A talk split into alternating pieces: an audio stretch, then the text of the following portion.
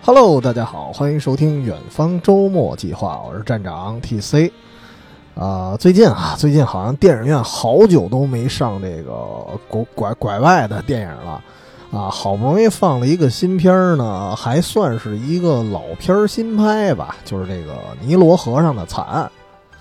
呃，我大概看了一下评价啊，这事不出预料啊，评价非常的一般。而且其实跟他同样班底的，就是同一个人啊演的那个大侦探波罗，还是二零一七年吧，我记得当时就有一个《东方快车谋杀案》了，也是一个老片新拍，然后也都是肯尼斯·布拉纳他自导自演的。然而呢，这两部电影的评价确实都一般啊，可能当年那个《东方快车谋杀案》还还行了，相比现在这个《尼罗河惨案》。对，所以今天这个节目，我虽然是从尼罗河惨案咱聊起啊，但我不会说只局限于这俩片子，我呢是捎带手的啊，给大家推荐一下原作者，就是阿加莎·克里斯蒂，就是阿婆的一些呃其他的吧，值得一看的，但是相对冷门的一些作品。但是今儿这节目咱还得先从那个尼罗河惨，咱先先说起啊。我当时这片子，我觉得他，我我我得先说一下啊，我其实暂时我还没看呢，因为我当时就琢磨，我说这个片子，它这个故事啊，我觉得太熟了，就是以前那个一九七八年那个老版本啊，在原来在电视上重播过好多回，就是光陪家人我就看了好多次了，所以。嗯，至少对我来说，从悬念感来说，这个片子我肯定不会有任何惊喜，所以我暂时呢我就没看。但是呢，那个《东方快车谋杀案》啊，我要不先说那个片子吧。那个片子的二零一七版我还真看了，当时啊，然后其实老版本我也是看了很多回。然后我之所以要看二零一七那个版本，就是，呃，一方面是那会儿啊，那年我当时正好在影视行业，然后同事们都看啊，都特亢奋，哎呀，这这个片子又重拍了，然后我就有点不得不看啊，那多不合群啊啊！当然这是开玩笑，其实，呃，实际上我自己也挺好奇的，就是我非常好奇，就是一个推理电影啊，要知道你已经知道凶手是谁了。就是你已经知道所有的答案了，然后我就好奇他还能怎么拍，因为这个得说啊，其实《东方快车谋杀案》小时候我第一次看的时候，我确实是惊了啊，确实是完全想不到凶手是谁，而且这也是我觉得我后来看阿婆的一些其他的作品，然后。呃，他最大的魅力就在于，就是你很难猜到凶手是谁，就可能动机啊，什么什么手法可能都有，就这个凶手最后，呃，非常的反转。所以这样的片子一旦啊，就是一旦你知道凶手是谁了，然后这个片子给你拍了一个新版，就是你觉得这个片子它最核心的魅力好像就已经没有了。所以我就特别好奇，我说这片子你还能拍成什么样？啊，然后你还能靠什么去吸引老一批的观众？所以我当时我就真去把这二零一七版我看了，然后我个人的感觉，虽然当时那个片子评价一般，但是我个人感觉其实还还行吧，还不错。因为首先一方面演技好啊，啊，这个团队首先就厉害，就这个自导自演的这个演员啊，肯尼斯·布拉纳，他本身是舞台剧出身。所以他的功底是非常深厚的，尤其是在二零一七版的这个结尾的时候，他自己相当于给波罗，哎，说白了，我觉得他也是给自己啊设计了一段特别特别长的台词儿，然后就一直在诉说这个案情，然后加上他那个情绪上表达，就是感觉他那个神情啊，那个态度都特别上头，所以当时看的时候还挺容易感染人的。所以我单从班底和演技来说，当时看的时候觉得这个这个翻拍还不错啊。虽然剧情上确实不可能有惊喜了，啊，那是没办法，因为确实是看过老版本。但是我觉得这个这种拍摄的方式，我觉得得分故事。你比如说，呃，你想凸显演员啊和这个剧情的张力，我觉得用《东方快车谋杀案》这个 IP 去拍，我觉得没什么太大毛病，因为它本身那个故事就非常的跌宕起伏。然后呢，这个故这这种方式如果放在尼罗河惨案上，我觉得很难成立。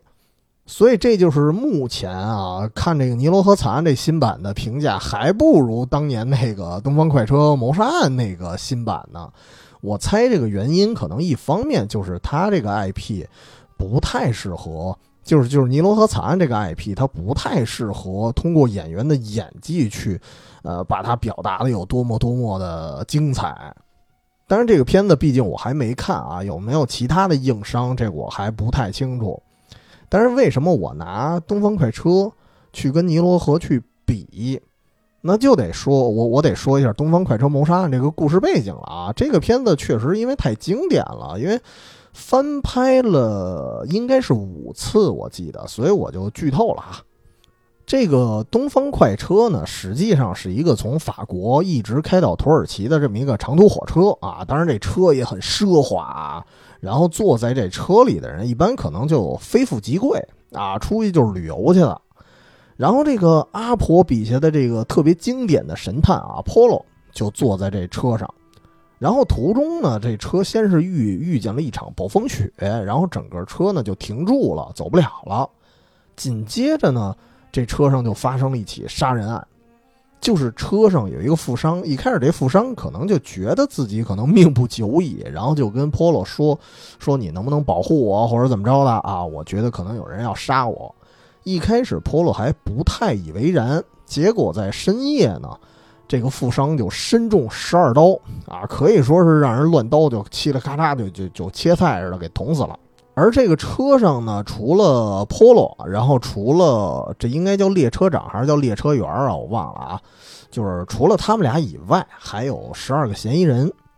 于是这个 Polo 就就开始端案啊，开始推理。然后这十二个嫌疑人呢，就嗯一边问他们的时候，你就感觉他们就互相的推诿，然后互相的也在怀疑，然后不断的把这些线索引导到不同的方向。但是到最后。这个 Polo 终于发现了一个惊人的事实，就是他发现他们这帮人啊，这十二个人所谓的互相推诿，其实是一个诡计，就是想扰乱 Polo 的一个思维。因为这十二个人全都是凶手啊，他是一次集体复仇。所以我当时我小时候第一次看啊，我小时候看的应该是七四年的那个老版本。在什么电视啊？可能那会儿还没央六呢啊，都是什么什么小天鹅周日影院啊，可能北京台啊，什么某个影视频道放的，真是看了好多遍。但是第一次看的时候，确实是非常震撼，因为我我自诩啊，就稍微从小我可能看一些推理故事什么的，自诩还脑子还算聪明点儿。但是当时看这片子的时候，真是完全没有头绪，就是也不是说完全没头绪，就是头绪特别多，就是你看谁都像坏人。但是你要知道，就按照咱们的这种就是固定的思维啊，就是就是固化的思维，你就觉得一般的推理故事就是单一的凶手，或者说最多最多了啊，顶多就有个什么交换杀人啊，互相做这个不在场证明啊，像这个惊声尖叫那样的，就是俩凶手啊，最多了。但是十二个人都是凶手，这个以前确实是前所未见，这个非常的反常规。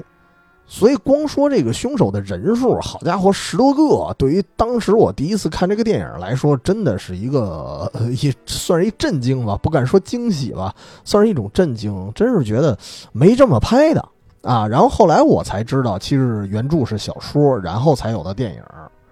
而且除了这个人数以外啊，当然它本身的这个故事背景也非常的震撼。就首先，这帮人复仇的原因是什么？是因为那个所谓的富商啊，这钱不是好来的啊。实际上，这个富商在很多年前他还是一个绑架犯，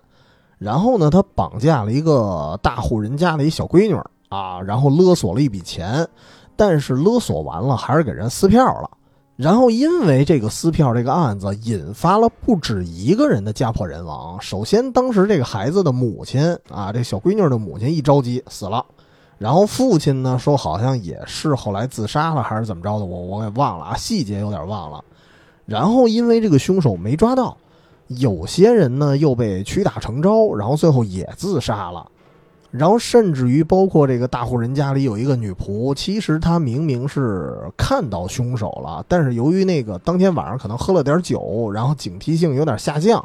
然后呢，他没逮着凶手，所以这么多年他一直活在一个愧疚里。所以其实这一个绑架撕票案毁了很多人的生命和人生。于是乎呢，就当年经历过那个悲伤的事件的人，甭管是当事人也好啊，还是这些关联人物也好，他们就集合起来想做一个大局，因为最后他们终于知道这个真凶是谁了。然后他们一起呢，对当年那个绑架案的凶手，同时也是如今的这个富商，进行一次大型的复仇。所以你看完了，当时给我的感觉还是还是挺解气的啊！而且这个事儿啊，比起啊案子本身，其实这个故事呢，它是有一个案件的背景的，是有一个真实事件，然后作为一个原型的。这个原型的故事其实更加的震撼。而且关于这个原型，我其实也是特小的时候我就知道这个人，但是没跟他对上号。这个事件的原型呢叫林德伯格绑架案。然后我小时候呢，那时候家里人给买了什么类似的什么什么什么百科全书啊，然后就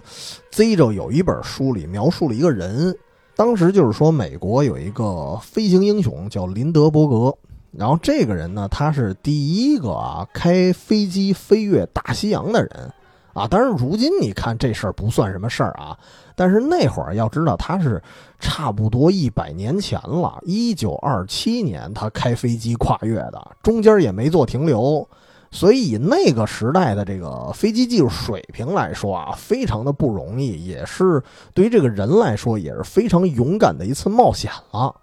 然后我当时小时候我看这人的故事，我就特别佩服，倒不是因为我我喜欢飞行员啊，我就是单纯的喜欢一个人的这种大冒险的故事。所以到现在，其实这件事儿本身啊，这这一个人是什么大冒险呀，甭管是你开车自驾去哪儿哪哪儿啊，然后骑车骑车一个人去去去什么什么京杭大运河呀，我因为我自己也在啊尝试着去做这件事儿。所以可能对这种冒险家的这种喜好啊，从小就留下来了。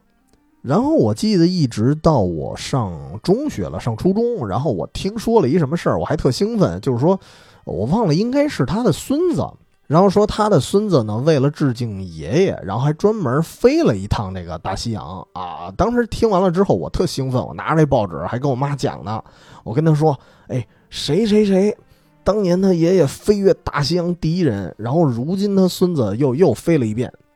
然后但是就是我我妈当时给我的反应就让我特别受打击，就是啊我我跟他兴奋的说完了，他就特冷漠说哦这是新鲜吗啊说说这个年代不是是个飞机就能啊飞过去吗？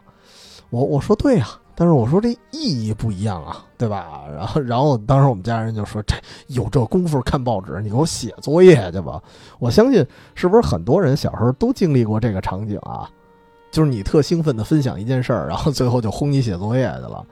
呃，但是我倒是因为我我我身边是有这样的人，他比如说这个家里管特别严，管特别死，然后长大了又就有点抱怨原生家庭，啊，说家里太严苛了，这个那个。我，但是我是这种想法。我当时，我包括我当时在想，我不是说光受打击啊，我当时在想，哎呀，您作为一个女人，才四十多岁，因为那会儿她四十多岁嘛，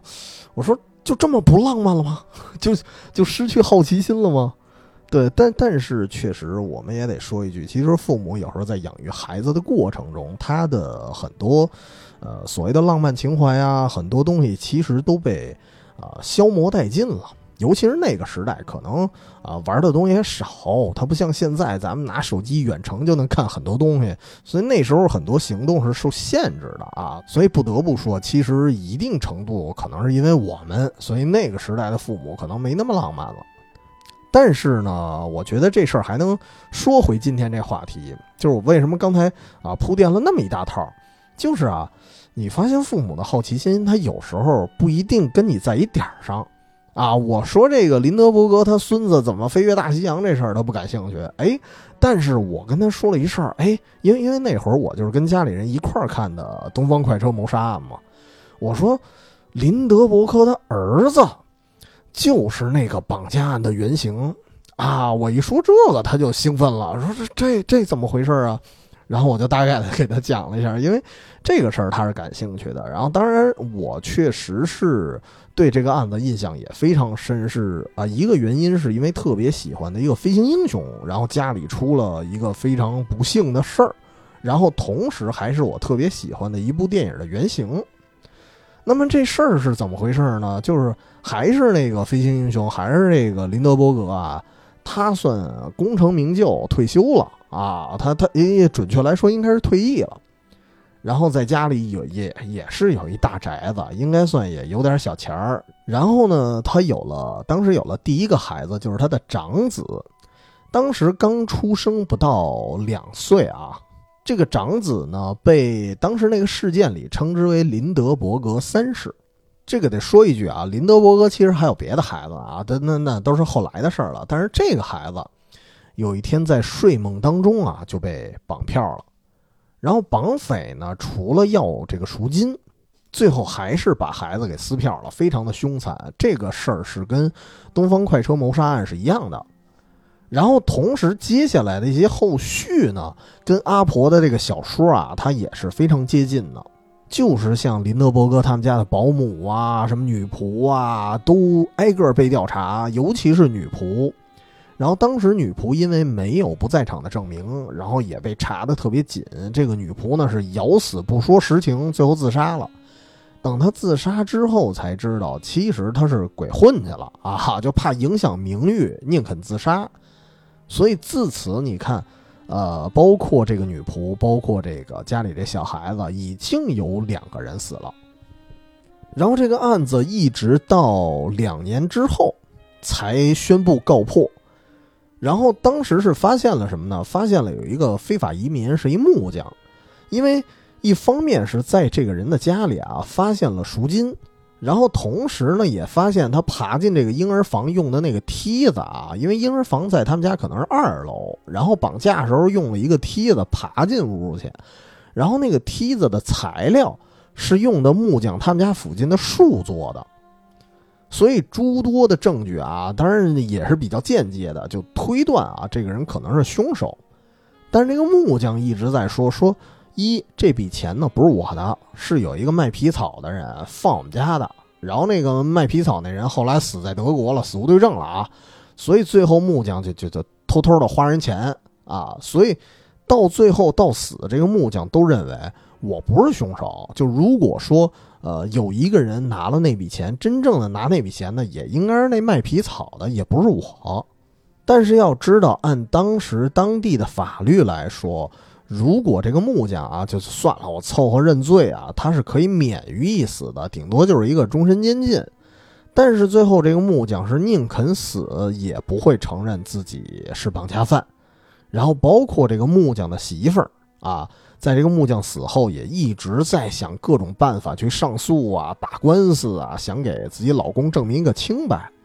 所以这事儿呢，到这儿之后，其实他算截止了。就是木匠，甭管是这个真的假的凶手，至少法庭上判已经给他处死了。但是在外界，很多人就一直认为，是不是真的存在这么一个皮草商人啊？是不是这个木匠真的被冤枉了？而且，如果是的话啊，那么为了这个绑架案，可以说冤死的人又多了一个。所以这件事虽然在法庭上有了一个定论，但是在社会中，其实它一直被当做一个悬案。如果在这个绑架案的背后真的存在一个尚没有抓到的一个真凶，那么这个人真的是实在是罪大恶极了，因为因为他的原因害死了不止一个人。所以后来呢，阿婆去创造这个《东方快车谋杀案》这个小说的时候，其实是给这个案子安排了一个算是平行世界吧，用现在的词儿说啊。然后他就是通过一个虚构的故事，给这个案子安排了一个非常非常解气的这么一个结局。然后我当时就想啊，我说，哎，你说阿婆当时奋笔疾书啊，坐在一小小小椅凳上，咔咔写这小说的时候，是不是？我觉得他是不是情绪上就带了一些私货？就是他可能是太唾弃当年这个绑架案的真凶了啊，所以呢，他他要把这个人写死，而且不但要写死，还得是万箭存心那种。当时我就想象他那个状态，我是不是？估计啊，他一边默念说：“好家伙，你绑人家孩子，囊你一刀啊！你这还勒索啊？勒索完还撕票啊？再囊你一刀，然后你还牵连什么什么无辜的人啊？康康再多囊几刀。”我估计他一边写啊，他就不断的把这个刀子的数量和这个人数就不断的增加。我甚至怀疑，我说当时是不是他没写这么多人啊，就为了多扎他几刀哈？我说这得亏不是施耐庵啊啊，这要施耐庵，估计就直接扎成网眼了，一百零八刀。所以，呃，这个结局我小时候看的时候，我我确实是很震惊啊，十二个人全是凶手，太凶了。因为呃，因为这么说啊，就是我倒也不是空穴来风，有的时候我看阿婆的一些其他的小说，因为他有些作品的原著我也看过，就是我觉得有时候我会觉得他可能写东西会带一些情绪在里面。所以这没准儿啊，没准儿东方快车谋杀案，他一开始也想就写一个凶手，然后最后可能情绪到位了啊，就到这儿了，不行，所有人都得动手哈，什么什么叫围殴啊，什么激起民愤啊，反正都来了啊，然后最后夸夸夸，每个人都捅一刀，我不知道是不是这么一种情况，但是就是以阿婆写东西的那种情绪化的感觉来说啊，其实其实挺感性的，我觉得不是没有这种可能。但是啊，我觉得听这个事儿，你听着好像非常的解恨。实际上，我觉得《东方快车谋杀案》这个故事本身，它在良心上是充满了这种纠结和矛盾的。就是，呃，咱用那《名侦探柯南》里最俗套的一个台词儿了，就是就是无论任何理由，当你亲手去杀人的时候，那你跟凶手是无异的。所以当时我就觉得，二零一七版的那个。结尾的设计，我觉得设计的还可以。当时就是这个侦探 Polo 一顿一顿这个慷慨陈词啊，你能感觉，嗯，他自己的情绪也是矛盾的，因为他一方面觉得这个死者啊，所谓的这个富豪，他就是罪大恶极，但是你们这帮人，好家伙，一人捅他一刀，你们这属于滥用私刑，所以你们呢也难就其责。所以从良心上，他是希望这些人。呃，逃离法律的制裁，而且他也觉得，就是这一车人为一个本来就该死的人去承受罪责，其实不公平的。但是同时也有一个问题，就是滥用私刑这件事本身是有违公序良俗，对吧？不是说好家伙有一个人做了一件这个法律不能原谅，或者说道德上不能原谅的事儿，那每个人都可以滥用私刑，因为就是。你们这帮人啊，为了报仇充当私人法庭，那别人也可以呀，对吧？就相当于有人去开了这个先河，那么这事儿可能就没有止境了。所以我记得到那个电影结尾的时候，Polo 说了一句话，就是说，呃，如果今天你们不想承担法律的后果，那么你们还得多杀一个人，就是你们得把我杀了，从我尸体上迈过去。因为于情于理，就是 Polo 会认为，只要我到了警方那儿，那我一定会把你们这些人我全都揭露出去。所以你看出他的内心是非常煎熬的。就是我觉得，你去对比啊，我觉得 Polo 他就不像福尔摩斯那么洒脱。就是你看福尔摩斯什么感觉啊？就是他对于所谓的公序良俗啊，他有一种非常独到的一个看法。其实我印象里，福尔摩斯当时有一个故事叫米尔沃顿，那里面就是有一个勒索犯，那个勒索犯呢就叫米尔沃顿啊，其实也是罪大恶极。然后这个人呢就被一个神秘女子呢拿乱枪给打死了啊，这个其实跟东方快车谋杀案很像嘛，一个就是乱刀，一个一个就是乱枪，但是区别在于哪儿呢？就是福尔摩斯其实是这件事的一个目击者。但是警察找到福尔摩斯的时候啊，说说您得帮个忙哈，您这神探对吧？昨儿呢，那个叫米尔沃顿的啊，在社会，因为米尔沃顿当时在社会上也有一定的影响力了，就是他虽然靠勒索挣来的钱，但是他自己也是一有钱人了啊。然后说昨昨儿这个米尔沃顿让人给宰了啊，您这神探您您还不出手帮我们查一下子？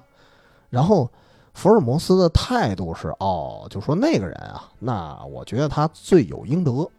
而且当时福尔摩斯可以说他是亲口说的，就是说，他认为这个世界上很多的犯罪行为可能没法用法律去定罪，所以他个人来讲，他认为私刑就是理所应当的，所以这个案子我不接。而且从呃当时那部小说的那个结尾来看，其实福尔摩斯是知道那个神秘女子是谁的，只不过呢他是打死不说。所以这个我觉得跟 Polo 他们两个人会有一个很大的一个对比。我不敢说他们俩人的想法孰对孰错啊，就是确实不一样。福尔摩斯是一种超脱，但是 Polo 其实更像是老百姓的那种思维，他会进入一种矛盾。所以在二零一七版那个特别长的那个独白里啊，你看他一边在斥责那些所谓的凶手，一方面你能看出他的感觉是很心疼的。就是觉得这帮人是因为一个恶人的行为，然后最后你们这帮人变成凶手了，这是一件很悲哀的事儿。所以我觉得，呃，当时看这一段的时候，他很容易能引发大家的一个思考啊。当然，最后其实 Polo 还是把大家放了。Polo 就按照 Polo 的意思来说，可能这个世界上有些事儿他不需要真相。但是，呃，这个这是说他们两个个人啊，就是。我觉得二零一七版那个电影可能还有一个小缺陷，就是太个人了。就刚才说他个人的表达，我觉得很精彩，但是问题也是太个人了。就是我觉得啊，我觉得这个导演是不是有点自恋呀？因为你想啊，他自己演 Polo，然后他拼命的给 Polo 加戏，然后其实给 Polo 加戏就相当于是给自己加戏嘛，然后。但是他就把别人的一些细节，我觉得就给漏掉了。因为我印象特别深的啊，就是七四年那个老版本的时候，当时有两个凶手，一男一女，应该是好像是两口子吧，我我印象里是两口子。然后女的呢，其实在捅刀子的时候实在是下不去手，然后是她那个老公握着她手，帮她下决心捅了一刀。那么这个细节，我觉得当时那个片子拍的就非常好，就是通过他一个人的动作，其实反映出了所有人内心的那种挣扎。就是当时那个老版本，你能从画面的一些细节，你去感受这些人的一个心态，就是他们也不想成为凶手。但是二零一七版的时候，这个细节好像就没了，就是每个人都非常干脆利落，咔咔咔在那开始捅刀子。我觉得这是一个特别大的缺憾。所以最后你发现那些行凶者内心的挣扎，全都靠 Polo 一个人嘴遁啊，全是靠靠他说出来的。但是那些人没有表现太多，所以我我觉得这个事儿可以回到咱话题那个原点啊，就是一旦这个片子，尤其是一个经典的悬疑片儿啊，你老早就知道真相了，那么该如何翻拍？就是你直接要改什么凶手啊，改结局啊，这事儿我估计老粉丝肯定是不接受的。所以故事性，我觉得对于老粉丝重新再看的时候，觉得可能对大家来说一般，不是很重要。那么很多地方肯定就在于细节了，尤其是像阿婆这种，就她的作品啊，本身就是很多东西带着反思。然后呢，你如果能把那些引发观众纠结或者反思的点去给它放大，无限的放大，我觉得这样翻拍应该是对的。所以，二零一七版那个《东方快车谋杀案》，我觉得它是，呃，细节上有好有坏吧。就是 Polo 的那段独白，哎，确实很精彩，但是其他人的细节就稍显苍白啊。我觉得这也是他的问题。除了最后那个，我记记得最后那个老太太，他应该就是绑架被绑架女孩的那个奶奶，然后他选择一个，他准备选择一个自杀的方式，然后一个人扛下所有罪责。然后就让所有人都自由，我觉得这点还是比较打动我的。但是其他人给的戏份相对来说就太少了，因为我觉得这个这个片子本身既然设计了十二个凶手，那它一定是一个群像的戏码，所以你每一个人的形象应该都非常鲜活才对。所以当时那个版本就是看到他有一点偏 Polo 的个人秀，我觉得还是有一点点不爽的。就是如果让我打分的话，可能这个问题我可能会扣一点点分。而且我听说啊，就是这个新版《尼罗河惨案》啊，据说因为我没看呢，据说也有这个毛病，就是硬生生的给 Polo 加了加了好多戏，甚至连原著里都没有的戏。所以我觉得会不会就是这导演有有那么一点携带私货啊？所以这个其实我是我来说，我特别不喜欢的一种行为，就是我觉得嗨，咱说难听点，有一点像戏霸，就是为了让你个人显出什么什么样的魅力啊，然后把一个本来原著里可能没有的内容，就硬生生给自己强行加戏了。所以我想啊，如果这个新的尼罗河惨案跟他这个毛病真的是跟大家说的一样，就是强行加戏了好多啊。如果我看的话，可能也会打低分儿。但是总的来说呢，我在想，二零一七版的那个《东方快车谋杀案》，我在呃做节目之前我查了一下，评分是六点八。那我觉得，对于一个老片新拍来说，因为尤其是悬疑片的老片新拍，本身它的难度很高，所以我觉得六点八这个评分应该还算还算可以了吧。那么说完说那个片子啊，咱得说回这尼罗河惨案了。这个我刚才说呢，我虽然没看，但是我觉得，就是目前不是还没下线吗？我预计，因为最最近主要是因为忙，然后我预计我应该会去电影院看一遍，啊，所以说我前面既然铺垫了这么多这么多问题啊，然后我也说了这个悬疑片新拍很难拍的特别引人入胜了，甚至我都知道答案了，那为什么我还想重新再看一遍呢？因为我觉得这个就是尼罗河惨案跟东方快车谋杀案的不同之处了。就是我认为啊，《尼罗河惨案》看的不光是推理，因为我特别想看的就是它里面的一些风光，尤其是看他在旅行中的一场谋杀案，我觉得这也是他一个挺重要的魅力。因为咱就不说，咱不说新版啊，因为老版我当时看了不止一回，主要是这个故事它的形式我就挺喜欢的啊，然后它就是一相当于一帮人。坐一个游轮里，然后一路观光这个尼罗河畔的这个魅力啊，就是那个场景其实是很唯美的，尤其是它拍成电影之后，影像化之后，我觉得比只看小说去脑补它更直接、更真实。而且本身我又就我个人来说啊，可能可能偏个人一点，就是我又特别喜欢。河上的那种景观，就是江河湖海。江河湖海要比起来的话，我可能更喜欢大江大河的那种风景，所以这也可能是一种个人喜好吧。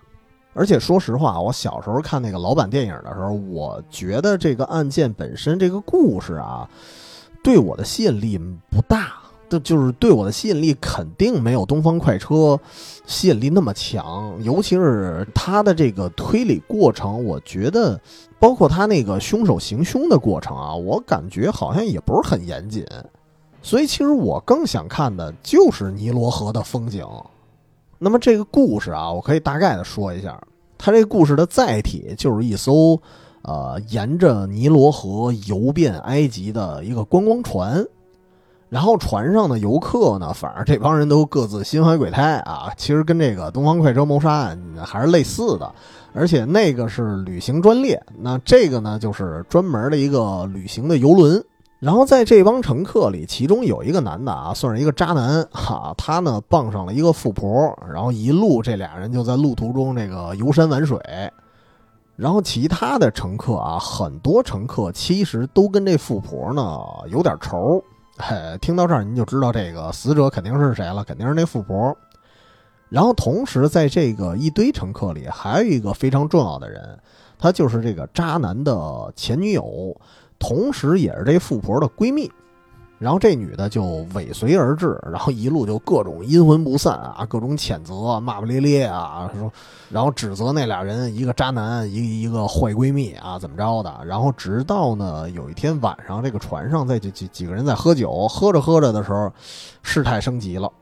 这个前女友在这个餐厅的沙龙上可能是喝多了，情绪激动之下就跟这个前男友就就跟这渣男就就对骂起来了，骂着骂着就掏出了一把枪。给这个渣男腿上来了一枪，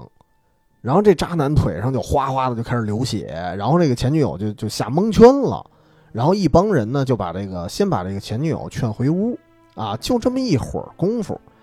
船上的另外一端就是本来这富婆可能是睡眠啊什么的身体不太好啊，就先睡觉去了，结果在睡梦中就让人一枪打死了，所以这个船上啊人人都是嫌疑犯，除了。这个渣男和他这前女友，为什么前女友他吓懵了嘛？其他人在陪着他，然后这个渣男呢腿上中了一枪啊，半残啊，所以说他不可能行凶。对，然后恰好呢，这时候 Polo 他不是在这船上嘛，就一个个就盘问啊，但是在这个过程中啊。有一些貌似知道真相的人也挨个被杀了。为什么这个片子叫《尼罗河上的惨案》呢？它不是说叫谋杀案，因为它确实太惨了，死了还不止一个人。直到另外一个目击者呢被人拿枪打死了之后，被人偷袭了之后，这个 Polo 终于坐不住了。而且这时候 Polo 已经发现了真相，最后他就发现。其实所谓的凶手就是那个腿被打伤了的渣男，也就是富婆这个现男友啊。这里头你发现啊，其实这个渣男呢跟前女友他们是假装的分开啊，一块儿算计人那富婆的钱去了。而且这个前女友打的第一枪啊，根本就没打中这男的的腿，就是他那个所谓的血都是伪装出来的，就是为了什么？为了制造混乱。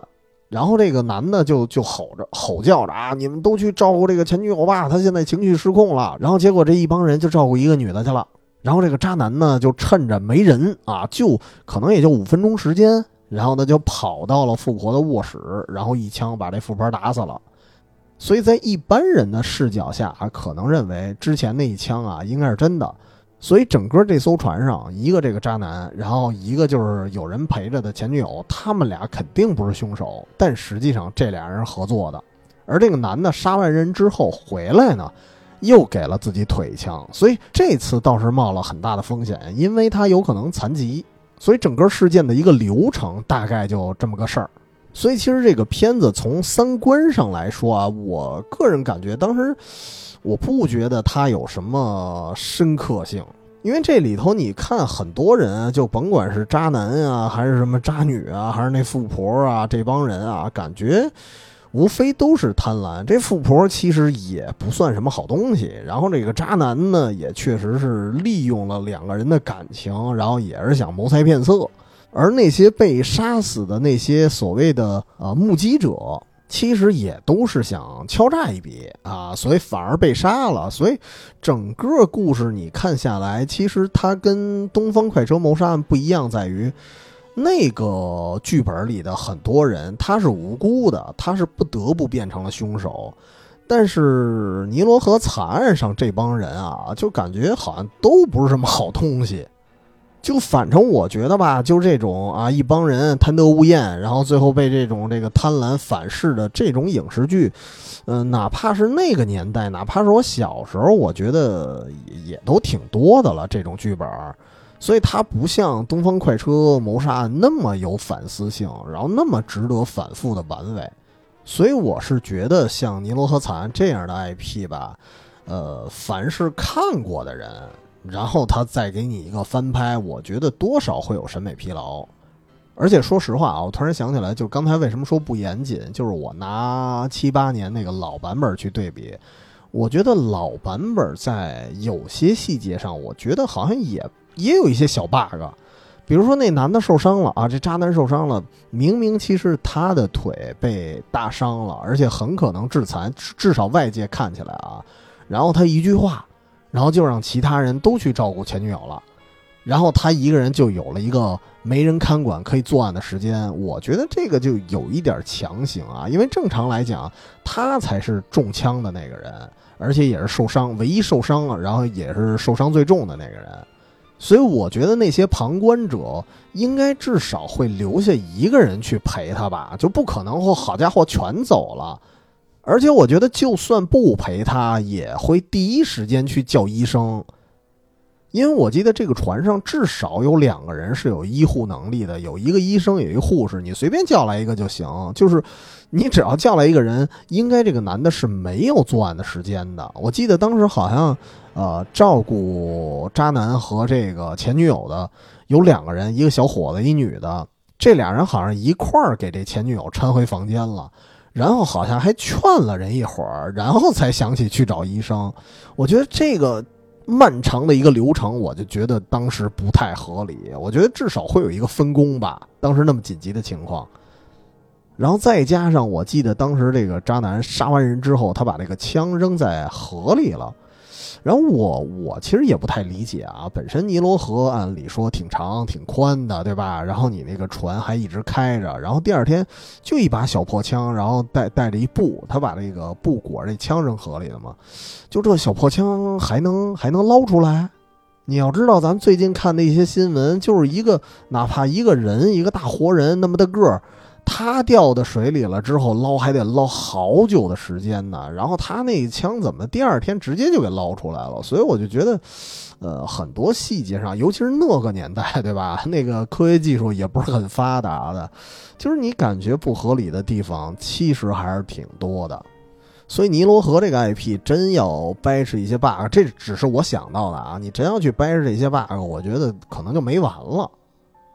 所以对我来说，我看这个，就算我去看新版，我不会掰扯这个，呃，片子严不严谨，我觉得不重要。就是对我来讲，我就看俩东西，一个就是看这个故事背后，我就看那些心怀鬼胎的人，他们到底是怎么去演绎的。然后另外一个，我确实就是想看这个片子里的风景，这是一个确实可能是一个特别感性的想法啊，因为。呃，我记得七八年那部啊，我当时看的时候，我当时我不是七八年看的哈，我都是九十年代引入国内的时候才看的。就是有一个镜头，就是那个前女友她站在一个埃及神像的脚上，然后就谴责这个富婆和他这个渣男，然后赶上当时因为是在沙漠上嘛，沙尘大作，你感觉当时那个镜头就充满了神性。如果不看到结尾的话，你觉得当时那个前女友的形象特别正义，然后也特别可怜，然后那个镜头也给的特别雄壮，因为当时那个神像啊是巨高大，我记得介绍的时候说那个神像是二十六米高，所以当时那个场景就引发了我对埃及的一个向往。所以这个电影的新版，我相信啊，尤其这个现在的拍摄技术，然后当然也用了，肯定是用了很多特效了。我相信它的画面应该比七十年代的水平那肯定高了不知道哪儿去了。所以我应该是会去看的。就是我觉得我是抱着一个什么心态我去看这个电影？我觉得很仍然是那句话，我可能觉得在电影院里看电影是给自己放了一个假。故事我早就知道，我只是想去看看风景，然后看看发生故事的那个背景到底什么样。反而至于他的故事会拍成什么样，反而至于他这个故事会怎么讲，我我确实压根儿也不期待，至少至少没有《东方快车》那么期待吧。所以节目聊到这儿啊，也是我对《尼罗河惨案》，就是如果您对这部电影萌发了一些兴趣什么的，呃，我算有一个建议，就是说，如果您真的是奔着推理去看的，而且如果您以前已经知道剧情了，我其实并不推荐，除非你跟我似的，就是就是奔着风景去的，那咱单说。但是说完了这两个片子啊，我其实一直好奇一个事儿，我发现。甭管是这几年啊，还是说近几十年间啊，阿婆原著被经常重新改编的，呃，有一个问题就是老集中在那几个老经典，啊，就是咱单说啊，什么像像什么那个大侦探波罗的英剧，我看过，那个是相当于他每一个故事都讲了一遍，那个咱单说。但是，呃，如果说拍成电影版，如果反复的翻拍的话，我觉得。好像老围绕着这几个老经典，比如说《东方快车谋杀案》，它应该是第五次翻拍，然后《尼罗河》至少三次吧，然后前几年还出了那个《无人生还》的一个新版，《无人生还》应该也是拍了好多次了，就是我觉得有点太集中了。而且这几个 IP 可以说，我再再加上我自己看的也多，因为正好九十年代的电视上引进阿婆的这种作品改编的电影啊，至少有四部是反复的在放的。哪四部呢？就是《尼罗河惨案》，然后《东方快车谋杀案》，呃，《阳光下的罪恶》和《无人生还》。这四部里前三部都是同一个演员演的 Polo，算是那个时代的经典了。然后无人生还和 Polo 没关系，它是一个独立的故事。当时我记得我们我们看的那会儿重播啊，就反复重播的还是前苏联翻拍的一版本。当时电视上叫《十个小黑人》，反正也很经典。因为那个无人生还，我是重新看了一遍原著，然后感觉那个翻拍是非常符合原著的，还不错。然后至少对这几个，可以说对这几个经典来说啊，我发现有一个共同点，就是你看啊，他的作案动机，首先不难猜啊，因为你你你这么说啊，Polo 本身就是一特鸡贼的人，就是他特别爱偷听别人说话那么一小老头儿。我记得在原著里啊，有时候包括我看的一些剧集里，有时候。有一些嫌疑人经常会骂这个 Polo 啊，说什么卑鄙的小矮子啊，什么什么狡猾的比利时人什么的。所以基本上通过这个 Polo 啊，偷听别人的视角，你很快就能发现这些人都有什么样的作案动机了。这个东西不难猜。然后同时呢，他的手法也不难猜，就是这几个 IP 啊，至少集中在这几部电影，然后包括我看的英剧版本的《大侦探 Polo》。就是一般感觉他的手法不会像什么名侦探柯南似的，好家伙，弄一个神乎其神的那么一个机关，弄一陷阱，这个很少。所以阿婆的作品，我觉得最大的特点就是，呃，动机不难猜，然后手法不难猜，但是凶手本身是谁，这个特别难猜，或者说他可能不是难猜啊，只是其实你已经猜到，或者说。你隐约的，你潜意识里已经感觉到会是谁了，只是你不敢去相信。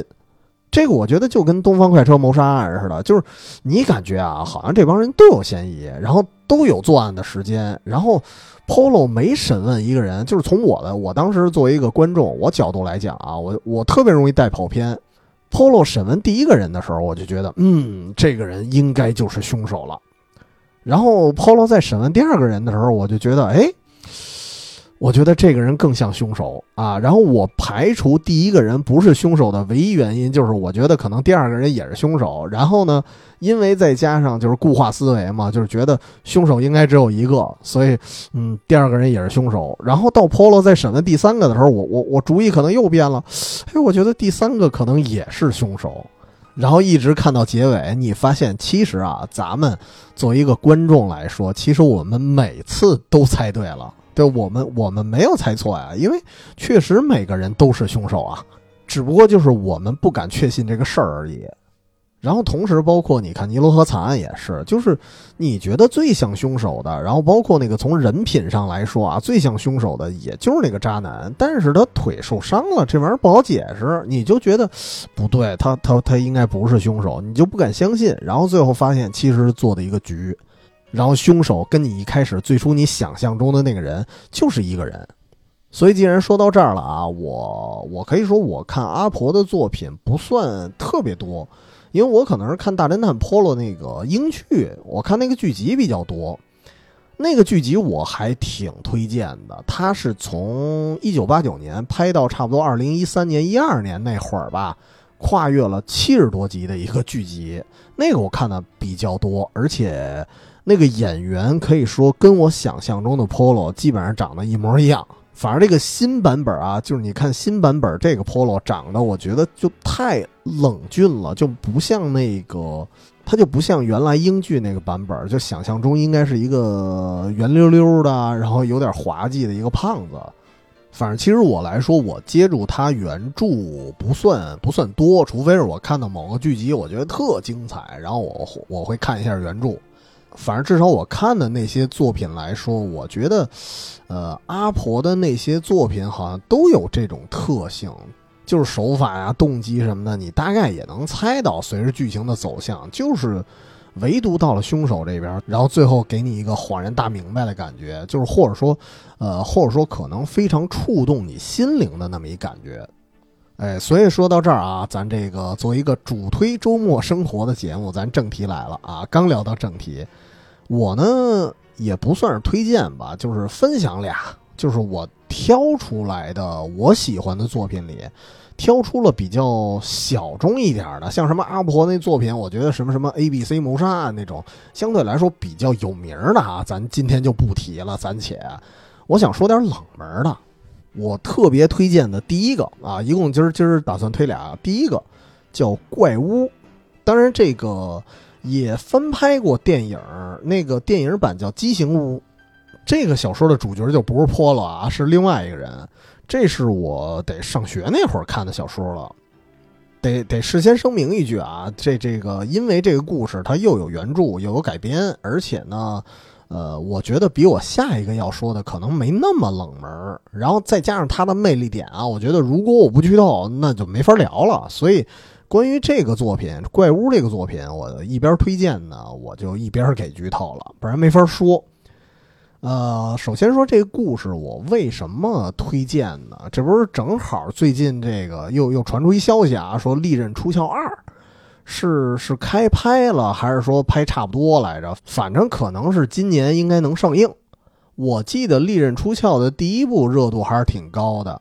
然后我觉得《怪屋》这个小说，它的感觉跟《利刃出鞘》很像。啊，不不，应该反过来，《利刃出鞘》跟《怪屋》很像。啊，毕竟《怪屋》是几十年前的一个作品了。因为这个故事呢，都是讲一大家子人啊，大富之家，然后呢，都是有一个老爷子是这个一家之主，然后都是有一天被被谋害了，而且手法呢也差不多，都是这个他们打的那个针被人调包了，用错了药，然后最后把这个老爷子给打针打死了。而且你看那个电影《利刃利刃出鞘》的，他的服化道啊，然后包括他那个老宅子那个风格、装修风格都很古典，其实还挺符合阿加莎很多作品的那种时代感的。所以这些呢是相同点，不同点在于哪儿呢？其实《利刃出鞘》它毕竟是电影啊，所以它节奏呢相对来说比较快，他没有时间去慢慢的给你铺垫。所以一上来你会发现，这家子里啊，这老爷子甭管什么闺女、女儿啊，什么什么这个这个女婿啊、孙子啊等等这一票人，你发现他们都各怀鬼胎啊，都有点嫌疑。然后最后这个故事去一点点的去破案，但是这个怪屋就不太一样，他是一上来他是反过来的，就是你发现这帮人啊，这家子人就给外人的第一想法是。他们应该不是为了遗产，因为你发现这帮人这家的人都挺有钱的啊，都不差钱儿，而且这个老爷子呢，这个也比较雨露均沾啊，大家呢都能各取所需，算是一个和和美美那么一个大家庭。所以这帮人从表面上看都没有作案动机，所以这就是他作为小说啊，他节奏比较缓的一面。对，然后慢慢的，你看这书的时候，你才发现，哎，好像有哪点哪点开始不对劲儿了。因为这个，因为这部小说的主角啊，他相当于是这个大富之家的一个 算上门女婿吧，啊，希望跟这家里人有一个闺女去谈恋爱的那么一个人，他算是一个主视角。然后他呢，这个这个男主角也跟着自己的父亲一块儿来查案。查了半天，就到处受阻，发现所有人都没有作案动机。直到呢，家里出现了一个，这家里有一个小女孩，也就十几岁啊，可能十岁出头的样子，具体几岁我有点忘了啊。看的时候年代久远。这个孩子叫约瑟芬妮，一个小女孩。然后她呢，可以说她跟很多小孩子一样，就特别喜欢玩什么推理侦探游戏呀，然后就特别爱观察家里人。然后再加上可能有那么一点童言无忌，然后这个孩子逐渐呢就把家里啊比较难以启齿的一些人物关系啊一些事儿就逐渐的透露给这个男主角了。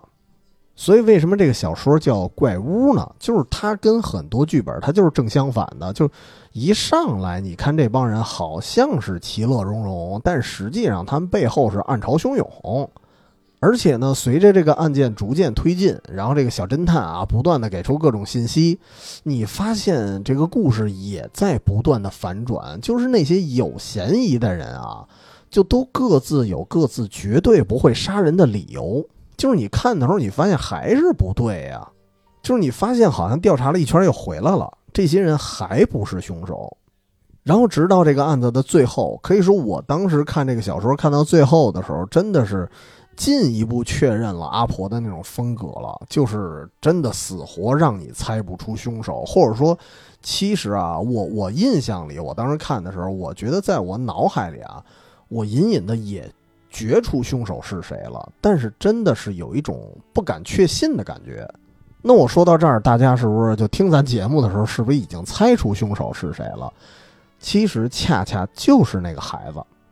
但是正常人的思维啊，肯定不会认为啊，一一个小说，一个推理小说，他的凶手居然是一个小孩子，而且这个小孩子还是那种名侦探柯南啊，就那种小侦探的那么一个形象。这个哪怕别说那个年代了，哪怕放到如今，也很少有作品会出现这种情况。因为我觉得大多数时候，我们去看一些什么推理电影啊，看一些什么推理小说，我们认为凶手一般都是成年人。从潜意识啊、刻刻板印象上，我们都不认为孩子是凶手。一般孩子只会作为一个推动故事剧情的那么一个线索，而这个这个所谓的凶手啊，约瑟芬尼这个小孩子，他确实也在推动故事的发展。他既是线索，然后最后。万剑归宗的时候，你发现也是那个凶手，所以当时我看这个小说的时候，我觉得他整个故事的推进方式特别像一种排除法，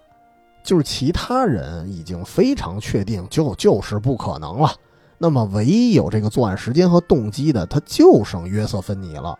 只是呢，只是作为读者来说，我们不敢或者说不愿意承认这个事实而已。所以，其实我觉得这个故事还恰恰符合了福尔摩斯的一个经典的语录，就是当你排除了所有的不可能，那剩下来的啊，甭管它多不可思议，它都是真相了。因为，呃，你去看这个怪物啊，因为我最近准备节目的时候，我稍稍的扫了一下，就是看的不是特别细，我重新又扫了一遍，真的这里面有很多细微的线索，能引导你发现这个女孩的凶手。比如说，这个家里人有的人啊，他们从他们语言里就说，就会就会觉得这个小女孩很奇怪啊，很人精儿。包括这个男主角儿这个主视角也一直用一些词儿啊，用的那些字眼儿都是什么小矮人儿啊、小怪物啊、小恶魔啊，用这些字眼儿去形容他，其实也能看出这个孩子隐隐的某些地方他不太对劲儿。而且这个孩子的作案动机是什么呢？就是和这个孩子的生长环境，我觉得是有一定关系的。虽然是一大家子人，但是吧，这个各忙各的，有的是做生意，然后有的是当演员，所以没有人在意他的事儿。然后再加上这个大宅子本身，它是在郊区，远离人群这么一地儿。因为，呃，可以说这个怪屋这个小说啊，应该算是乡间别墅派推理的一个代表作了。它就是不像暴风雨山庄那么与世隔绝，但是离市中心也不老近的。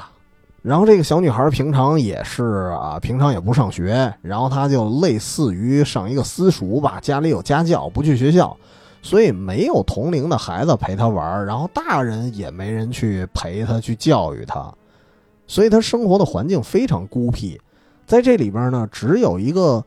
哎，我忘了是他哥哥还是他弟弟啊？就是跟他类似年龄的一小男孩然后加上这个孩子是小儿麻痹，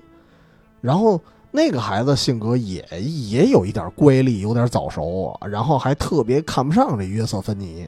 所以这就造成了约瑟芬妮这孩子啊，他跟普通的小孩他就不一样，有一点过分成熟，而且他还特别想证明自己的价值，加上这孩子他。呃，应该是福尔摩斯的粉丝，因为在原著里，他就自己把自己称之为这个小侦探。然后呢，他把这个男主角因为他老老给这个男主角打小报告嘛，他就把男主角称之为华生。所以你就能看出来，他最终呢是想在全家人面前出一次万众瞩目的风头，哪怕呢是杀掉自己的爷爷。所以这些细节，当反正我重看的时候，我发现这些细节真的是都已经给我了，只不过真的是我个人来说，我当时不敢相信而已。所以这个小说可以说是我个人来说最喜欢的，就非常喜欢，也不敢说最啊，非常喜欢的一个作品了。然后我那个那个电影版，我当时还真没看，反正那个电影版据说拍的一般。所以其实这个作品，我倒希望有朝一日能做一个重拍的，因为我觉得它一旦拍出来，应该会比《利刃出鞘》要好看得多。因为我当时看《利刃出鞘》的时候，我觉得啊，就当年那版第一第一部的时候，我是觉得凶手不难猜，而且最后的结局也没有一个很大的惊喜，除非啊，除非当时《利刃出鞘》那个结局它是隐藏的。就是因为当时很多人认为《利刃出鞘》的真凶不是那个美队演的那个孙子，而是说整个做那场大局的人其实是那个看似人畜无害的那个女仆。但是我觉得电影毕竟它没有给明示啊，呃，明示暗示它都给的是一种暗示，所以我觉得如果一个电影，尤其是一个推理片，它的真相只能靠大家脑补或者意淫，那我觉得这个电影不算成功。所以，我我个人来说，我真心是希望《怪屋》这个小说能拍成一个电影。那我估计到时候利刃出鞘那就不在了。那么，除了《怪屋》呢，我我还想说一个啊，也算是我比较比较推荐的。这这个就不剧透了，算是一个我我印象里算是一短片了，就是当时英剧版的第二集还还是第三集来着，我又忘了啊，可可可能就是第二集。这个是能找到视频的。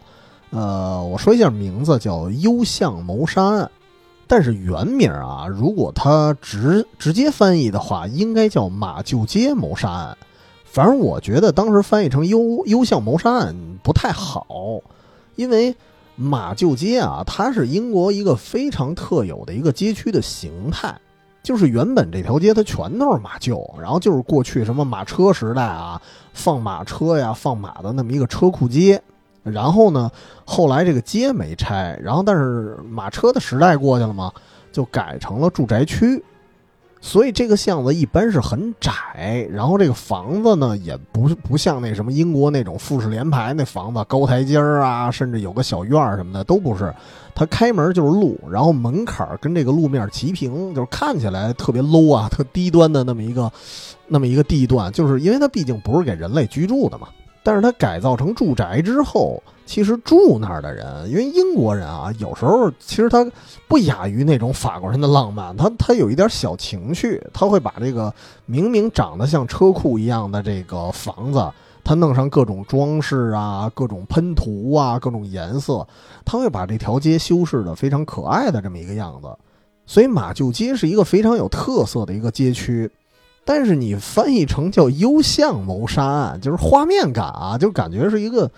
特别幽深的，跟一死胡同似的。就马厩街真正的那种特色，你通过脑补啊，你光听这名字你感受不到。而且我觉得对于阿婆来说啊，因为阿婆的故居其中一个就是住在马厩街的附近，因为那个在在英国有十好几个马厩街呢啊，她就住在其中一个马厩街附近。我估计阿婆。对马厩街这种形态，它本身也是有一种喜好的，应该有一种情怀，所以他特意的把一个案件安排在这个场景下。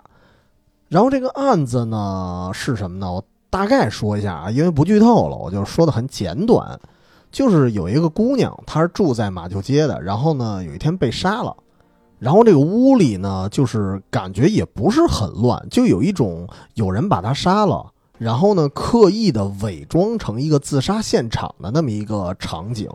就是觉得看似啊，这个姑娘是自杀，但实际上应该是谋杀。只不过呢，这个现场被人给扰乱了。然后这个 Polo 在走访的时候呢，就发现她有一个这姑娘有一个闺蜜，这闺蜜就认为，嗨，这个女孩呢交友不慎，肯定是被她狐朋狗友给弄死了。而且从言语里啊，你感觉她这闺蜜好像还带着一点。也不说幸灾乐祸吧，反正带着一点就是嘲讽的语气。而且确实呢，最后通过各种蛛丝马迹啊，通过一个线索，你都会指向一个，也是有那么一点渣男那么一个人。但是呢，当警察找到那个渣男的时候，说：“哎，我发现这屋子里某些蛛丝马迹跟你有关的时候，这渣男也是一脸的懵逼啊，就是就是你以他的表现啊，你觉得他不像是在演戏，他就属于我真不知道啊，就甚至他死我都不知道啊，这事儿怎么怎么就跟我有关系了？这个故事当时我看的时候也是结局非常的反转，我可以说给一个提示吧，就是这次这个案件里。”这个死去的女孩，她的闺蜜，包括这个渣男，都不是凶手。那么凶手是谁？哈哈，我觉得这是这个片子有意思的一点。那我觉得也算推荐一下吧，我就不说那么具体了，大家可以自己去看。那么这期节目应该录的不是很长，就是这个连感想带这个推荐，我就说这么多吧。啊，有机会的情况下，我觉得还是甭管阿婆呀，还是我自己比较推崇的、更加推崇的福尔摩斯。呃，有机会我还是找一些合适的话题可以再聊。呃，那么说到这儿，这个节目就到尾声了。然后，呃，我说一点啰嗦的话啊，就是因为最近加上可能也确实比较忙，然后每次做节目的时候时间也比较紧，有时候我甚至有时候录节目，录节目倒不至于睡着了啊，就是剪节目的时候会觉得特别疲劳、特别困，所以可能未来会有几期。呃，更新的不是那么的规律了，就是因为现在是还是每周五早上七点啊定时更新，但是之后我在我也在考虑，就是要不要啊给自己放个小假，然后隔那么一两期，但是我还没想好。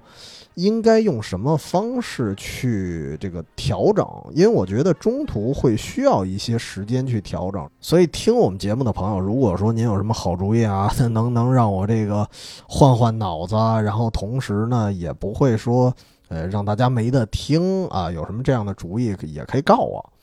那么本期节目就聊到这儿吧。然后这个，如果您有什么哎特别推荐的呀，尤其是这个推理作品啊，因为我我比较喜欢，因为现在有时候我看这个推理片我我有时候抓哪儿我也不知道看什么了，